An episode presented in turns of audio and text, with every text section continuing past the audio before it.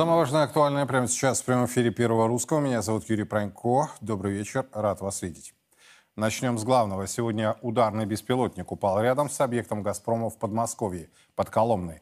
Это был не единственный случай в течение сегодняшнего дня. Все подробности прямо сейчас. Это кадры с места падения украинского беспилотника, который долетел до Коломенского района Подмосковья. UJ-22 Airborne способен преодолеть до 800 километров на скорости 130 километров в час. Дальность управляемого полета 100 километров. Был ли он снабжен боевой частью, неизвестно. Утром же появилось сообщение, что аэропорт Пулково перестал принимать самолеты из-за неопознанного объекта в 200 километрах от города. Жители Петербурга могли видеть в небе истребители ВКС России. В середине дня Минобороны сообщила, небо над Петербургом закрывали из-за учений. Кремль прокомментировал ситуацию. Давайте будем ориентироваться на заявления и разъяснения, которые уже были или последуют от авиационных э, властей или от военных. В ближайшее время ожидаем информацию об открытии воздушного пространства. У президента полная информация на этот счет. Но было бы неправильно все-таки нам об этом говорить. Да? Этим должны заниматься те, кто за это отвечает. Однако это не все происшествия, которые случились сегодня и накануне. В Адыгее после работы нашего ПВО были обнаружены обломки двигателей украинского беспилотника Ту-141 «Стриж». В Туапсе в 100 метрах от емкости с нефтью предположительно упали и загорелись два БПЛА.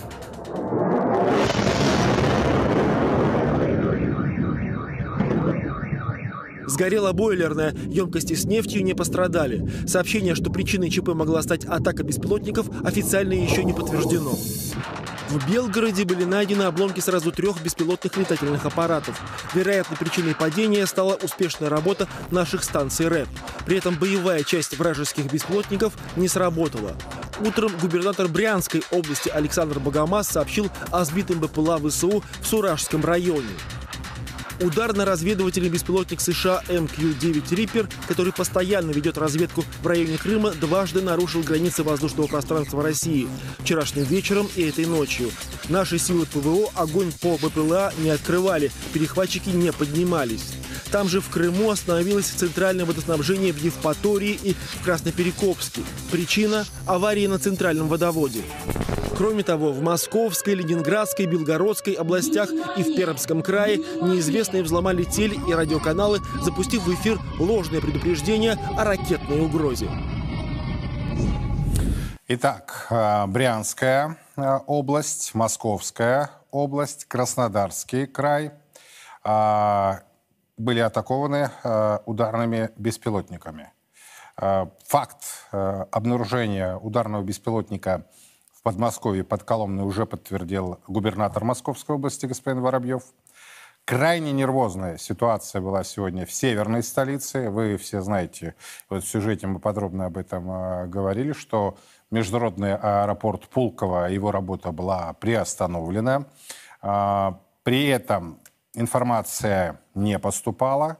Э, в Петербурге боевые самолеты а, рассекали, что называется, а, воздушное пространство северной столицы.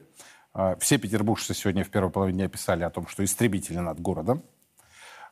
Позже, как мы уже отметили в материале, Министерство обороны дало свое разъяснение о том, что были проведены учения.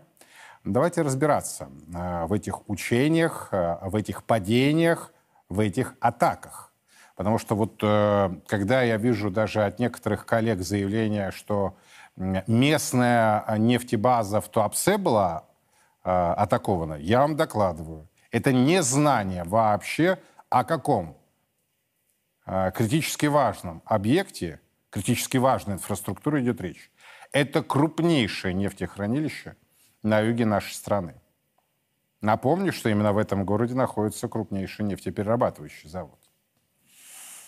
Прямо сейчас ко мне присоединяются Андрей Красноперов и Анатолий Матвейчук. Господа, добрый вечер. Добрый вечер. Давайте каждый из вас выскажет свое мнение о произошедшем, о происходящем, а, потому что действительно день был, э, его можно назвать атакой, и день имел очень такое серьезное развитие. А сейчас, к этой минуте, пока вроде все успокоилось, однако это не означает, что продолжение не последует. Потому что, опять-таки, даже ваши коллеги, военные эксперты, говорят о том, что это только начало. Давайте с Андрея начнем, затем Анатолий. Пожалуйста.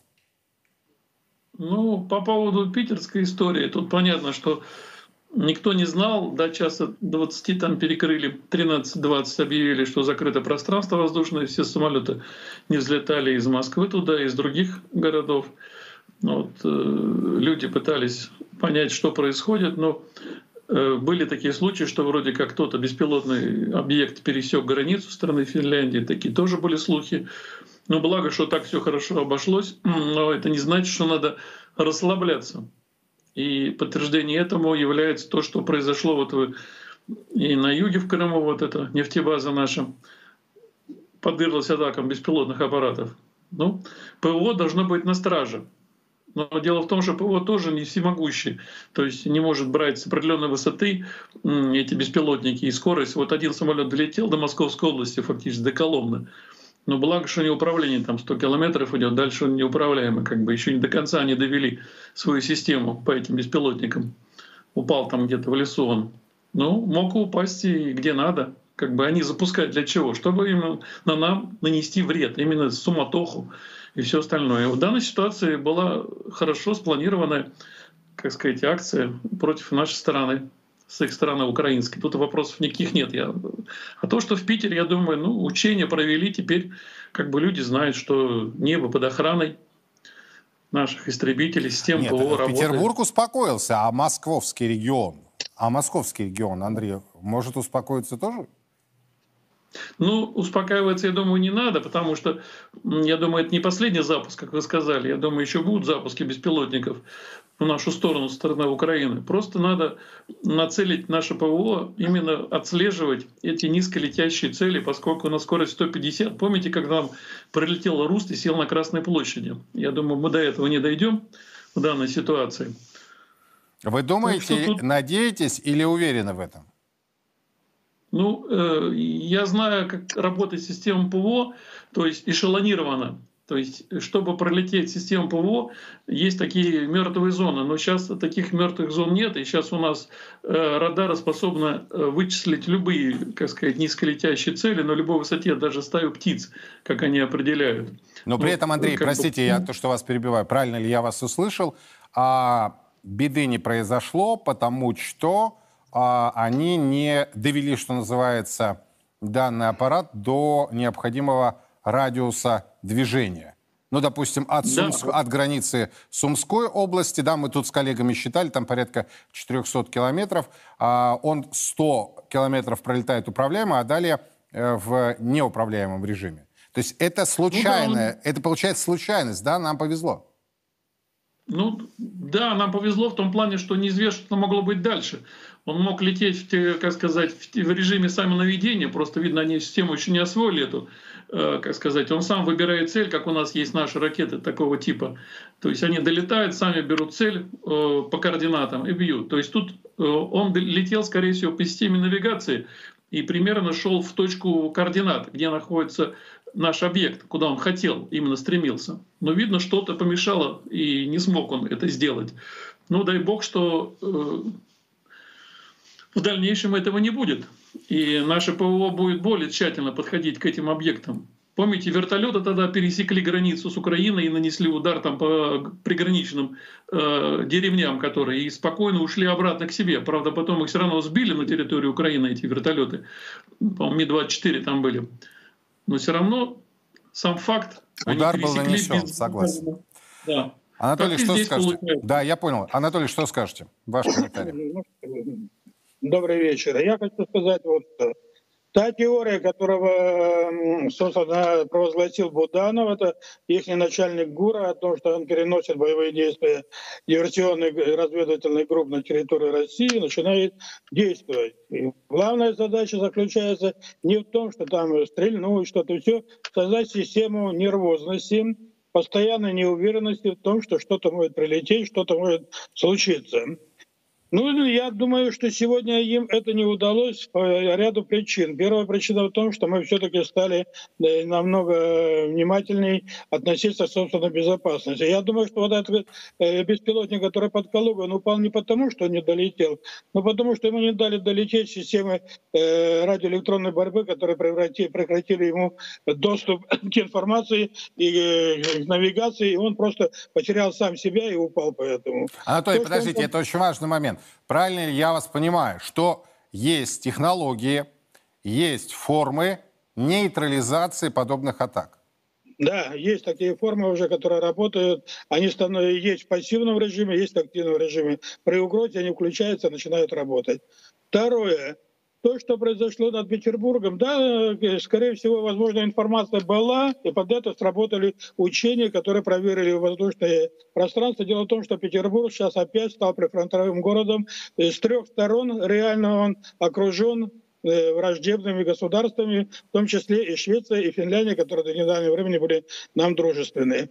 И следующее. Люди, которые живут на приграничье, уже привыкли к этому, и они просто наблюдают за этим и оценивают по результатам действий. Наши люди в центре России еще к этому не привыкли, на них расчет весь, что это будет паника, это будет недоверие к властям, это пойдут фейки, различного толка, кривотолки. Хочу успокоить, Москва и Московская область находятся в зоне повышенного контроля ПВО страны от стратегического до тактического уровня. В Москве проведены учения гражданского министерства чрезвычайных ситуаций, э, войск ПВО и э, войск э, московского гарнизона по прикрытию от центра города до Новой Москвы. Зона практически просматривается 100% в дежурном режиме. Но есть одно но. Я думаю, что эта а, провокация идет с дальним режимом, прицелом какая. Мы же не можем постоянно держать средства ПВО в стопроцентной готовности. Они работают в дежурном режиме, то есть они надеются все-таки найти где-то дырочку и проскочить где-нибудь, что я думаю, что такие провокации будут продолжаться, и они будут держать напряжение и наших офицеров, солдат, и гражданское население страны. А, вот смотрите, об этом сегодня шла речь и на коллегии Федеральной службы безопасности. В частности, президент Путин говорил о необходимости жестко пресекать любые попытки проникновения диверсионных групп. Под особым контролем пограничной службы ФСБ должен находиться российско-украинский участок государственной границы. Сейчас там развернута группировка, в которую входят подразделения пограничных органов, авиации ФСБ, вооруженных сил Росгвардии. И ваша задача – поставить заслон на пути диверсионных групп, пресекать попытки незаконного провоза на территорию России оружия и боеприпасов. Кроме того, должна быть более четко отлажена система пропуска беженцев через границу, а также воинских колонн, военной техники, гуманитарных и строительных грузов. А, мы продолжаем наш разговор э, с Андреем Красноперовым и Анатолием э, Матвейчуком. Андрей, а вот э, возвращаясь к защите, что называется, неба, нашего неба, если мы говорим о том, что московский регион – две столицы, Москва, Петербург. Это зона особого повышенного внимания, где проживают десятки миллионов соотечественников наши с вами, э, то меня интересует вопрос по Брянской, Белгородской, Курской областях, Ростовской области, Краснодарского края. Каким, на ваш взгляд, может быть нейтрализация попыток противника нанести новые удары?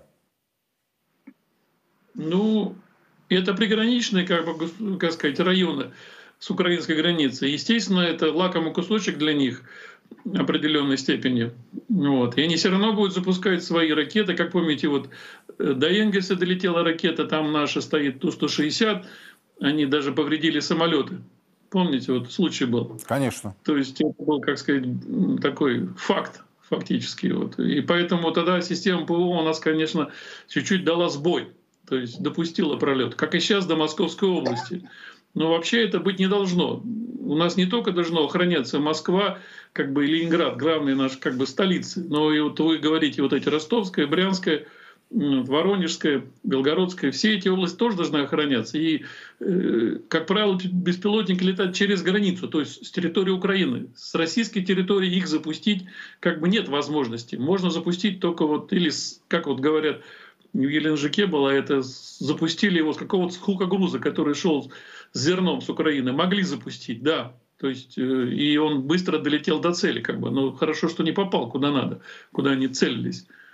Так что тут надо ПВО, э, как сказать, именно нацелить на эти точки. Раз они идут, э, эти посылы оттуда с Украины, надо уделить именно ПВО, поставить в этих на границе дополнительные средства защиты обнаружения этих низколетящих целей. В том и суть, что они низколетящие и малоскоростные. Понимаете?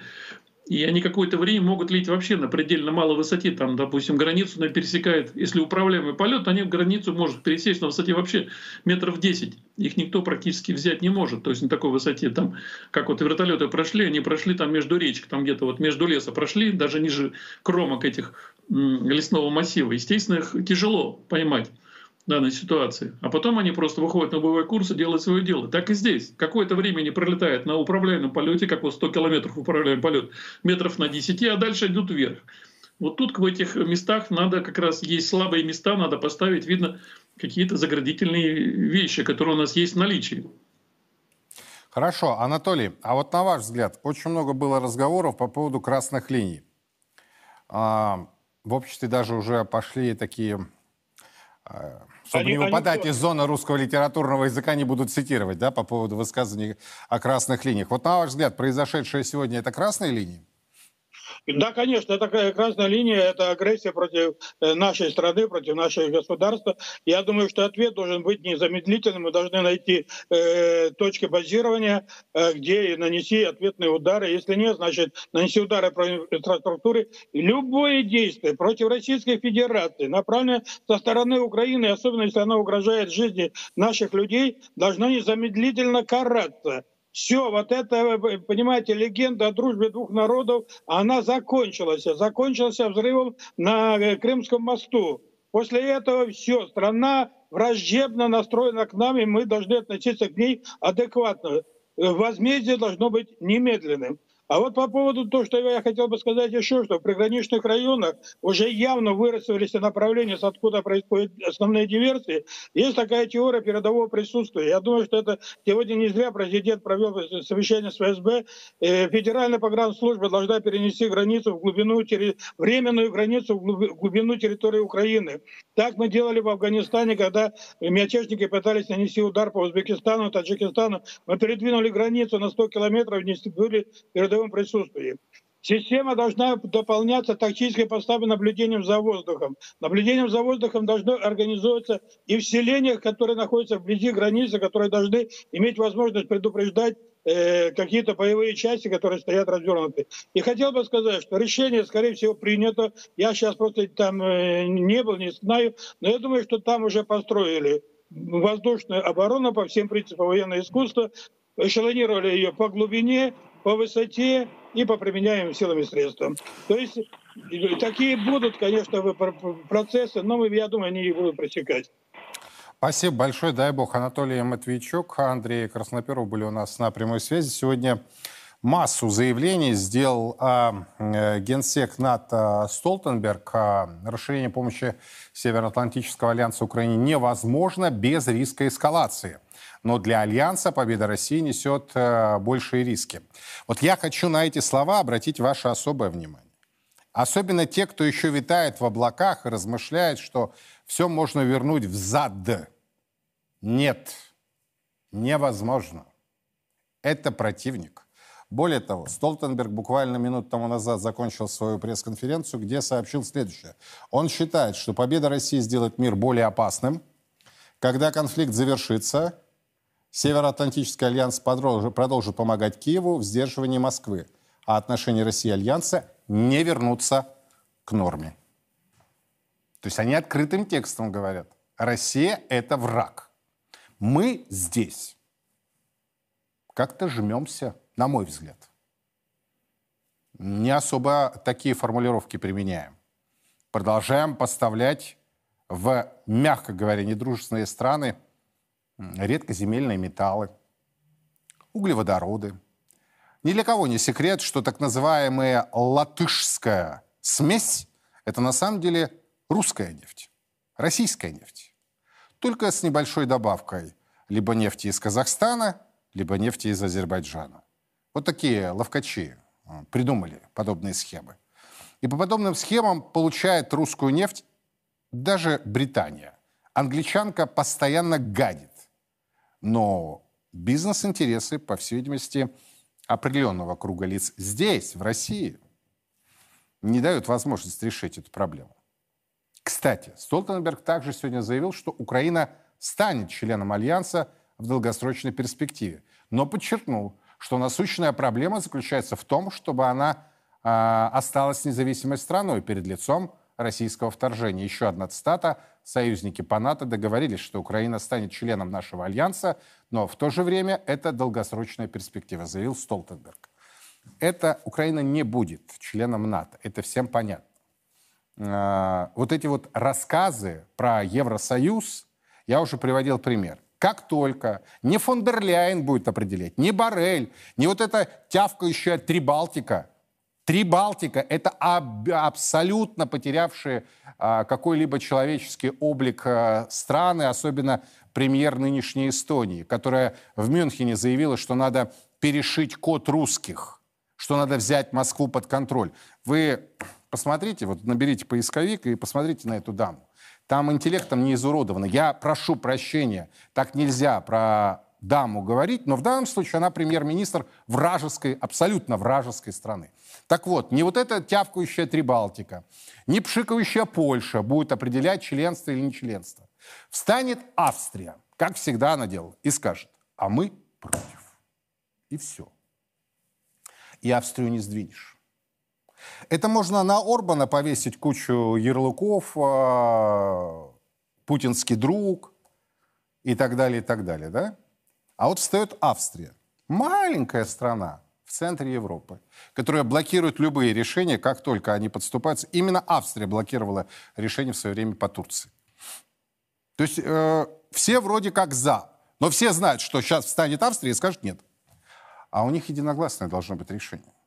И вы мне хотите сказать, что вот этот коррумпированный, абсолютно продажный киевский режим во главе вот с этим деятелем, они войдут в Евросоюз?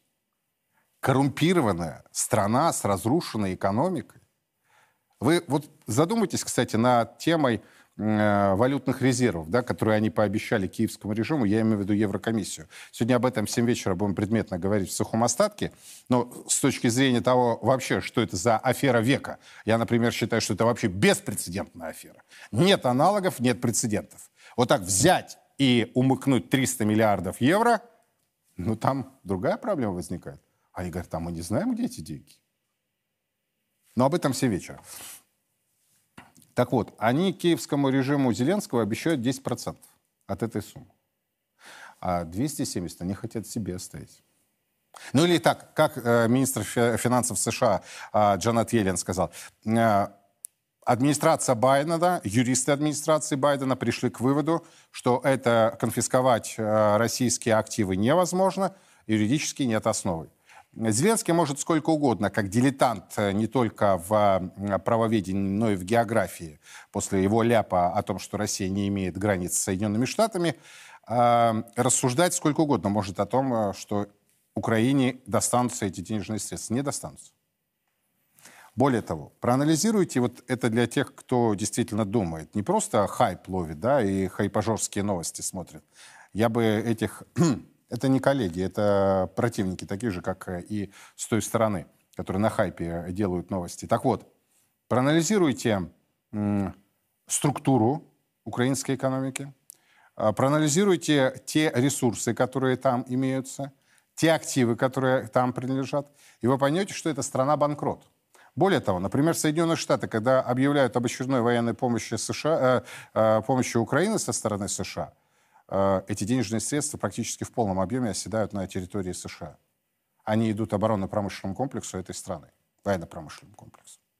Так что тема очень серьезная. Мы к ней будем обязательно возвращаться. Ну, а то, что мы с вами сегодня по беспилотникам получили, когда один из ударных беспилотников долетел до Коломны. Но я искренне надеюсь, что больше подобных новостей у нас с вами не будет. Не будет новостей и по поводу успешных атак на Брянскую, Белгородскую, Курскую, Воронежскую, Ростовскую области. Краснодарский край. Для меня эти регионы не менее важны, чем Москва и Петербург. Хотя в Москве я живу. В Петербурге живет моя родня. Для меня дороги обе столицы, но не менее дороги Белгород, Туапсе, Брянск, Воронеж. Вот нам надо это осознать, что оборона начинается не только в московском регионе или под Петербургом, но и на тех рубежах. И прав был один из наших экспертов, который сказал, границы демилитаризованные должны быть отодвинуты. Я же тоже внимательно слежу за заявлениями э, руководителя ГУР Украины, э, высказывание господина Буданова. Вот он говорит, нам надо после победы над Россией э, провести демилитаризацию 40-километровой, а лучше 100-километровой зоны. Я надеюсь, что мы это сделаем в обратный ход. Идем дальше. Россия не собирается отказываться от членства во Всемирной торговой организации ВТО и от участия в деятельности Международного валютного фонда МВФ. Подобный шаг может привести к искусственной самоизоляции российской национальной экономики. Такое неожиданное заявление, на мой взгляд, в интервью ТАСС сегодня сделал замглавы МИД России Александр Панкин.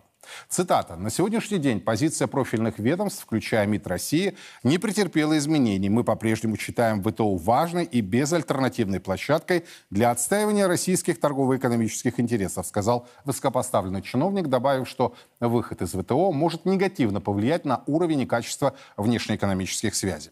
Что касается МВФ, эта организация является еще одна цитата значимым элементом послевоенного экономического миропорядка. Поэтому участие в ее деятельности имеет важное имиджевое значение, а также открывает доступ к передовой международной финансовой экспертизе, подчеркнул российский дипломат.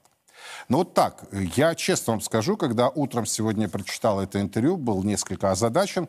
То есть э, зам главы российского внешнеполитического ведомства говорит о том, что э, Международный валютный фонд – это значимый элемент послевоенного экономического порядка. Вот у меня вопрос, он в какой реальности находится? Столтенберг открыто говорит, Россия – враг. После завершения украинского кризиса не вернутся отношения России и НАТО к норме. Я цитирую генсека НАТО. И слышу из уст российского МИДа, который, кстати, до этого заявил о том, что мы не собираемся выходить из ВОЗ, Всемирной организации здравоохранения, еще та конторка, которая продвигает тему трансгендеров и иной хрени. Так вот, а, эти заявления меня озадачивают. Хочу понять, с вашей помощью, с помощью экспертов, что же происходит. Василий Колдашов, Павел Селезнев. Господа, добрый вечер. Добрый вечер.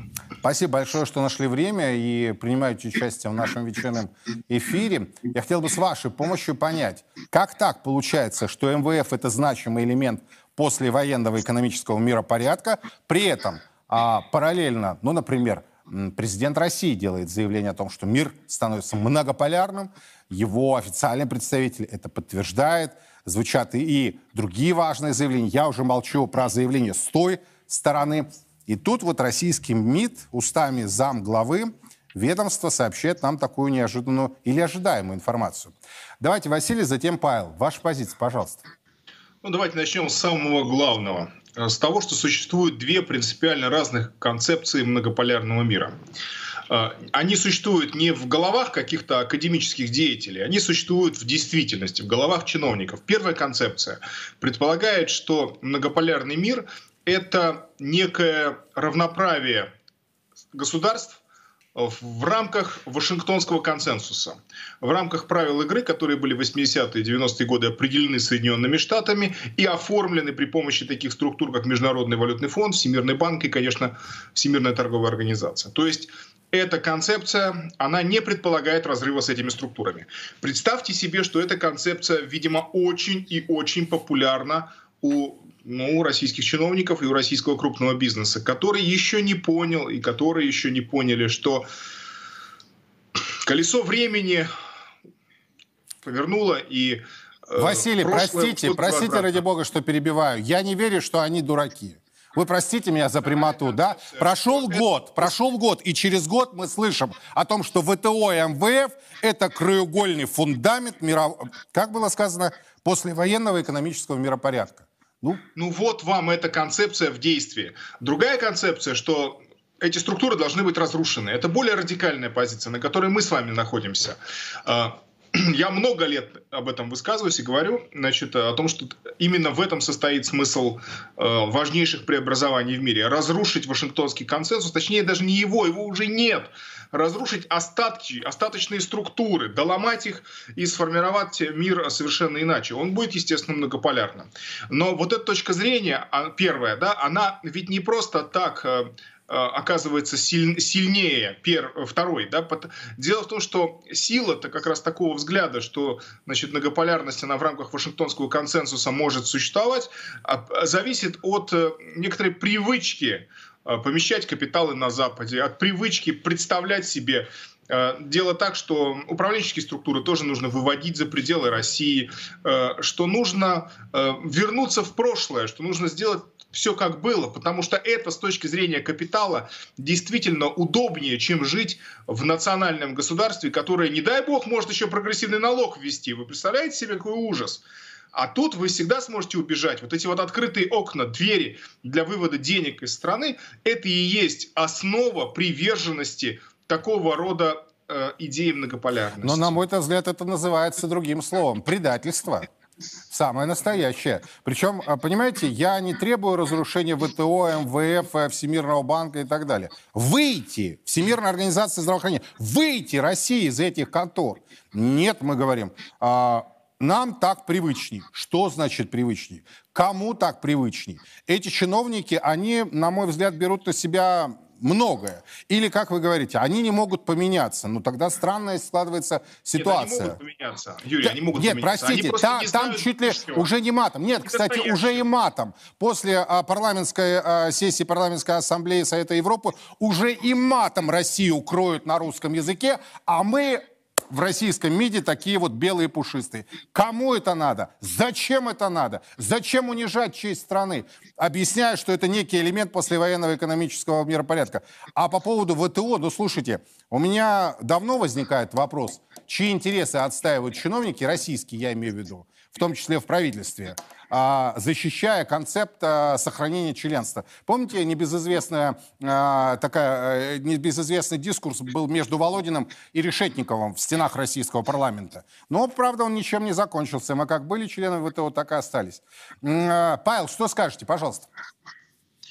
Ну, добрый вечер, коллеги. Мое мнение такое, что вот членство во всех этих международных организациях, оно должно быть э, нам выгодно и интересно. И то, что нам полезно, оно должно соблюдаться. А вот бездумное внедрение каких-то практик, подчинения каким-то стандартам, которые нас ущемляют, которые делают нас слабее, ослабляют там экономику, здравоохранение и прочее, э, вот это действительно тогда уже можно говорить некий там, саботаж, предательство и прочее. Поэтому эти организации нужно просто правильно использовать. Э, конечно, можно в любой момент хлопнуть дверью сказать, ребят, вы, значит, все неправы, они действительно неправы, а вот мы тут такие самостийные и, значит, э, обойдемся без вас, это, в общем-то, от правды недалеко. Но не надо забывать про то, что членами этих организаций являются страны, которые не поддержали э, антироссийские санкции. И э, как бы там к нам не относились, если мы не будем эмоционально реагировать и не будем поддаваться на это, извините, грубо так скажу, тявканье и лай в нашу сторону, а будем последовательно, уверенно э, и с уважением сами к себе продвигать э, нужную нам э, и выгодную нам политику и позицию, вот тогда нас будут уважать, тогда нас будут слушать. Это примерно похоже, как вот с баллонской системой. Мы в нее побежали, присоединились, теперь мы говорим, все, давайте мы из нее выходим. А у меня вопрос, а мы вообще в ней были? Вот мы как-то ее для себя использовали? Нет. Потому что кадры наш Запад прекрасно использовал, значит, и э, утечка умов э, как, как была, так она и продолжалась. То есть откачивал лучшие кадры э, к себе. То же самое с этими организациями получается. Вот мы к ним присоединились, они нам говорят, ребята, делайте вот так вот. Мы говорим, ну все, рассказали, значит надо делать. Вот, э, понимаете, механизмов просто других, э, таких как бы аналогичных по э, силе и по представительности, с учетом участия других стран, нет. ООН тоже сейчас не работает. ООН это фактически, ну, мы понимаем, проводник и инструмент интересов Соединенных Штатов Америки. Но других инструментов у нас нет. Вот пока этот многополярный новый мир по второму варианту или по второй модели будет формироваться создаваться с одновременным ослаблением там и э, крахом предыдущего миропорядка. Вот, наверное, появятся аналоги, но пока мы, мне кажется, дверью так хлопать э, не нужно. Надо, так сказать, э, не обращая на это внимания, четко, очень последовательно продвигать свою линию.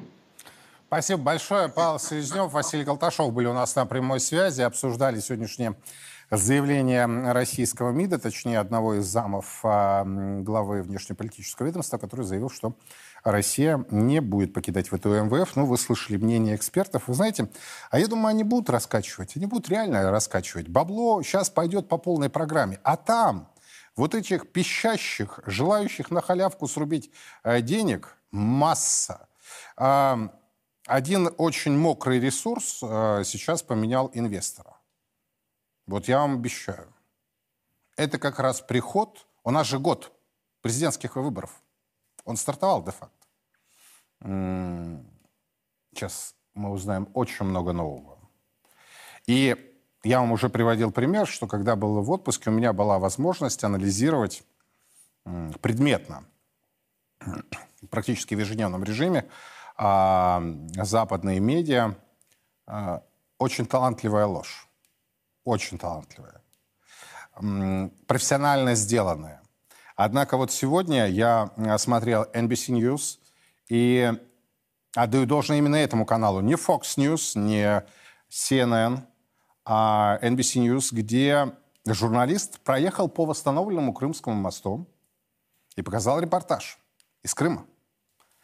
Он, американец, он своими а, глазами увидел, что объект критически важной инфраструктуры А восстановлен, Б он встретился с крымчанами, нашими соотечественниками, которые заявили о том, что мы будем защищать Крым от Украины. Это хороший репортаж. Но это исключение из правила. А правило такое, что сбежавшие большие патриоты, успеем, может быть, сегодня еще обсудить эту тему, Э, практически не уходят с экранов э, вот этих ведущих западных каналов и рассуждают про кровавый режим, э, про то, что Россию надо расчленить. Россия — это страна порабощенных народов. Вот я вам могу сказать, большей лжи, большего оскорбления я в своей жизни не слышал, потому что я вам могу доложить, я прожил 30 с лишним лет в Национальной Республике. Для меня республика Саха-Якутия, якутский народ, это родной и близкий народ. Так вот, когда эти придурковатые, сидящие в Тбилиси, в Варшаве, в Таллине, кто пожирнее, в Эмиратах, в Испании, ну и масса в Берлине, они оскорбляют российский народ, который веками здесь жили. Они же не вспоминают, что произ... э, сделали европейцы со своими колониями. Но мне, вот вы знаете, мне плевать на это. Мне плевать на эту Европу, э, мне плевать на эти штаты, которые уже сколько у них там, 15 э, гендеров, да? Вот это, ну это шиза же, ну это шиза. Ну какой нормальный мужик или дама, да, вот может воспринимать это? 15 гендеров. Так вот, а они будут качать. Бабки пошли. Это не конспирология. Посмотрите на бюджеты, которые сформированы. И об этом сегодня говорил Путин. Путин сегодня говорил об этом, на мой взгляд, впервые так жестко, потому что фразу «всю эту мразь» я услышал впервые из уст главы российского государства. Столь же активно надо противодействовать экстремизму. Число подобных преступлений за прошедший год также выросло. И, конечно, нужно выявлять и пресекать противозаконную деятельность тех, кто пытается расколоть, ослабить наше общество, использует как оружие сепаратизм, национализм, неонацизм и ксенофобию. Это тоже всегда применялось в отношении нашей страны. А сейчас попытки, конечно, наиболее активные, попытки активизировать все это брать на нашей земле. Идем дальше. ВВП России в текущем году сократится на 3%. Такой прогноз э, дал агентство Moody's. По мнению аналитиков, в перспективе растет вероятность, цитата, «неортодоксальных экономических решений». Такой прогноз существенно расходится с более оптимистичными оценками, кстати, того же МВФ, большинства российских экономистов и ЦБ России.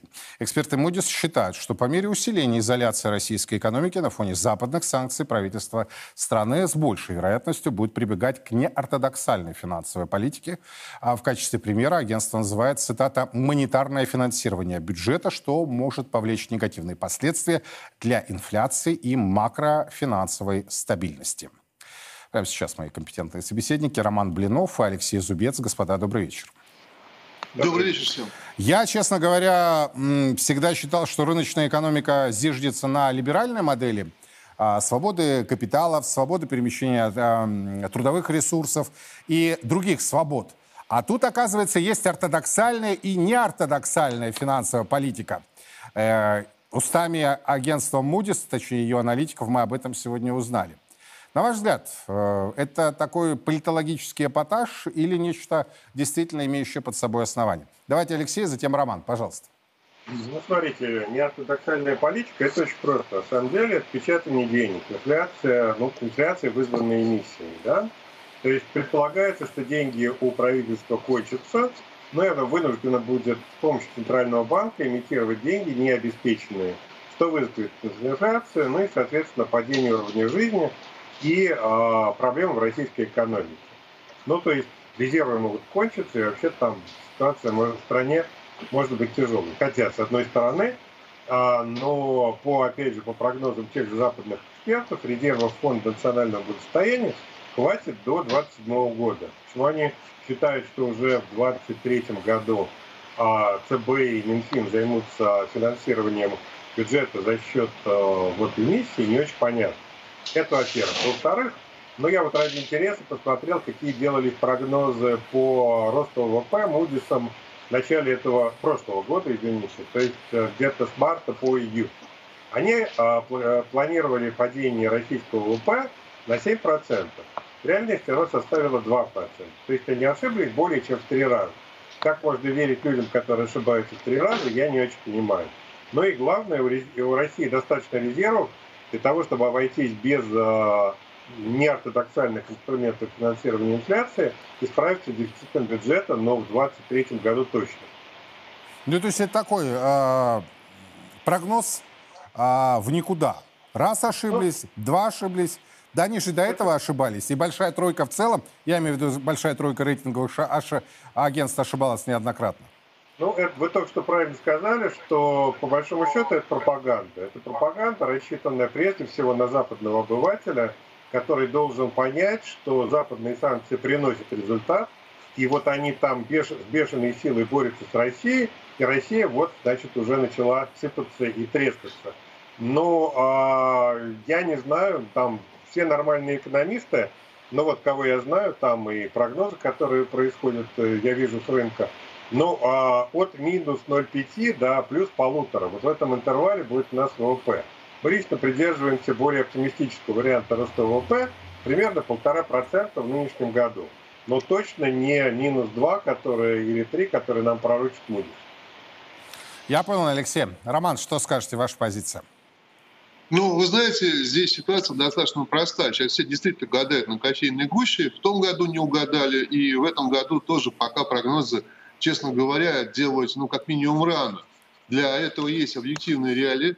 Нужно отметить, что, да, российский, российская экономика несколько сжалась, но сжалась существенно меньше, нежели чем прогнозили ранее.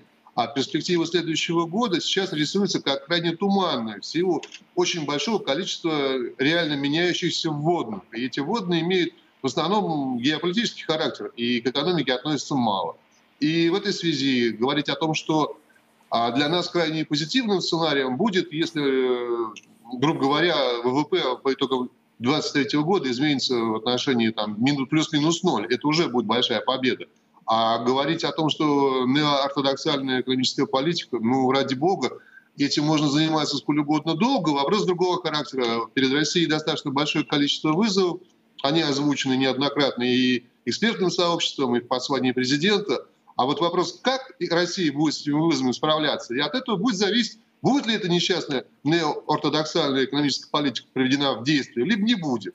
А все остальное, пока мы не видим каких-то реальных э, квартальных итогов, как минимум, текущего 23 года, мы обсуждаем с пустого уже, по-моему. Как минимум, они тем более. Мудис, он и есть Мудис. Спасибо большое, Роман ну, Блинов. Да. да, Алексей Зубец были у нас на прямой связи. Но, понимаете, мы обязаны э, подобные вещи анализировать.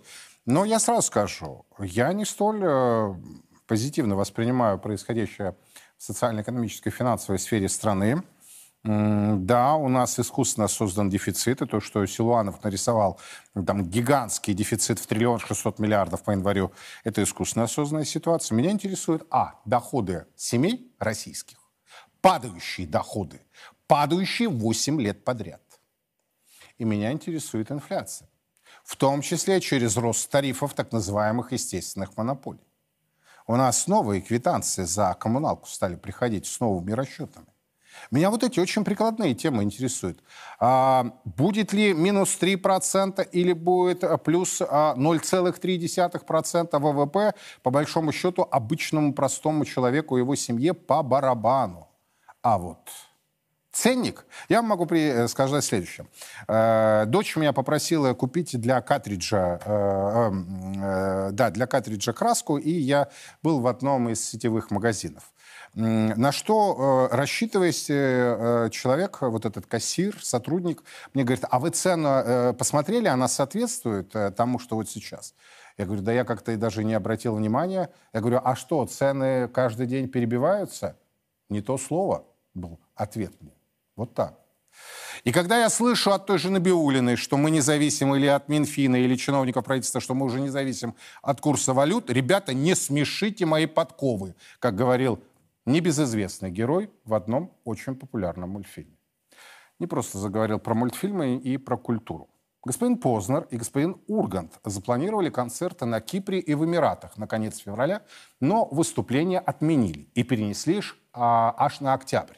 Концерт в Дубае должен был длиться 120 минут, минимальная цена билета была 12 тысяч рублей. Ургант настоятельно просит сейчас людей не сдавать билеты.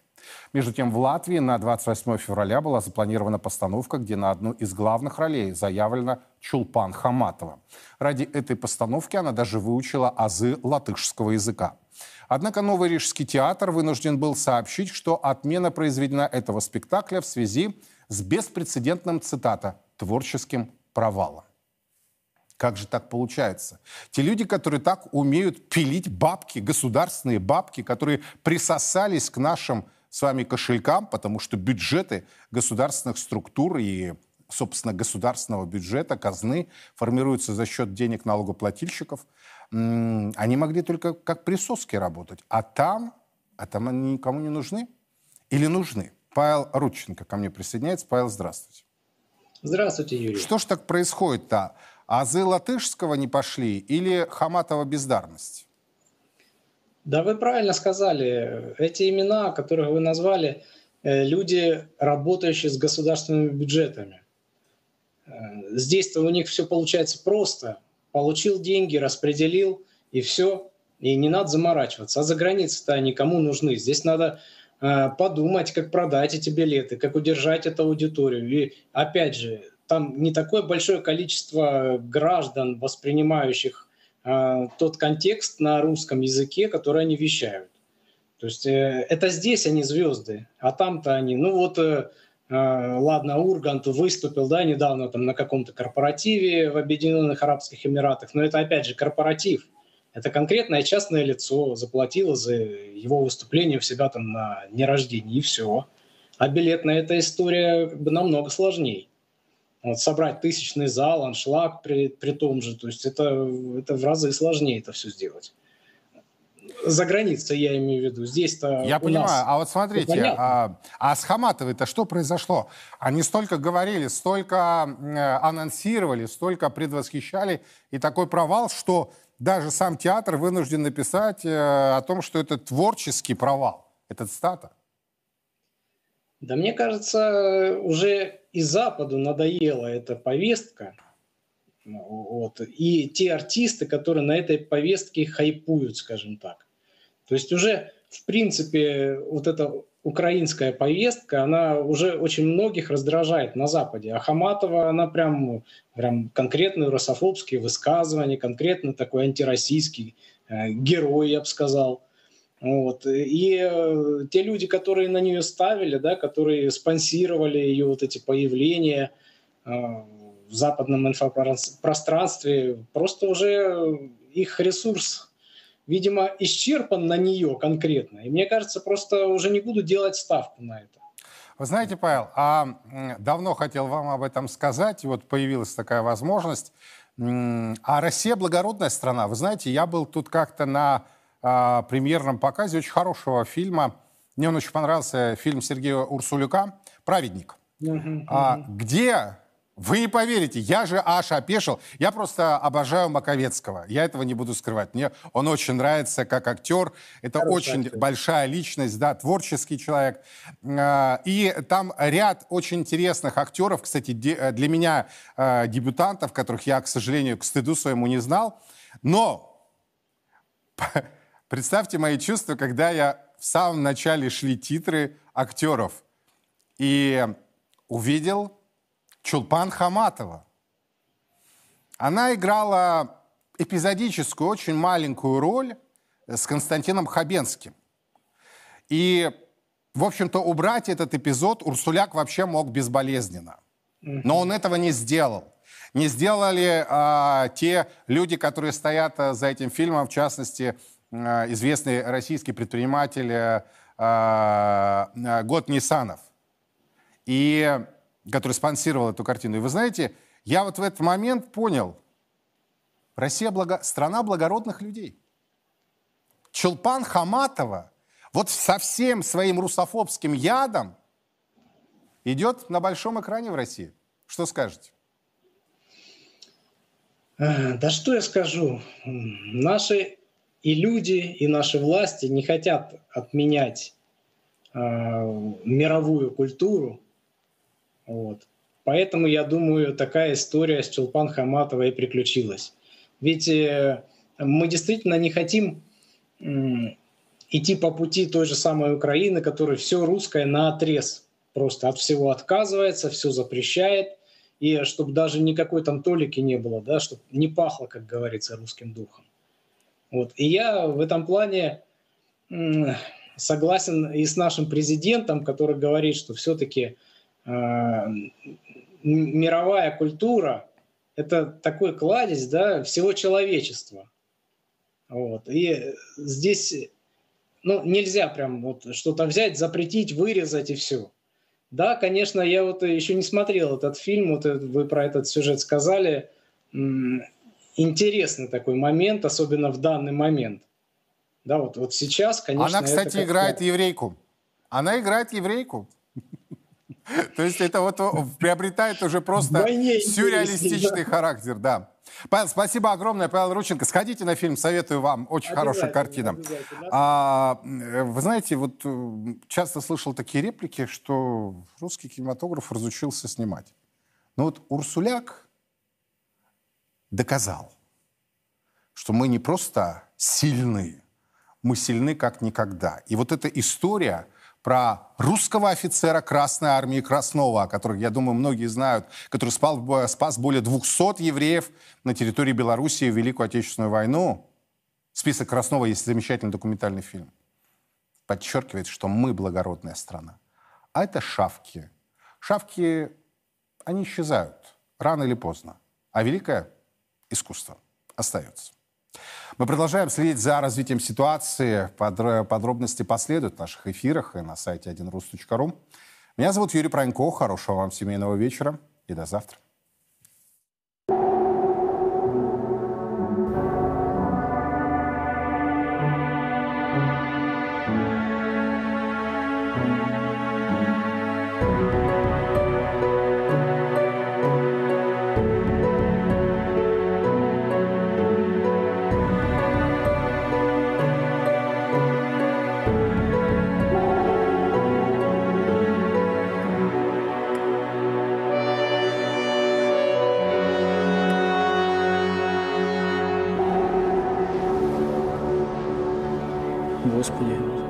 Иисусе Христе, Сыне Божий, помилуй меня грешного.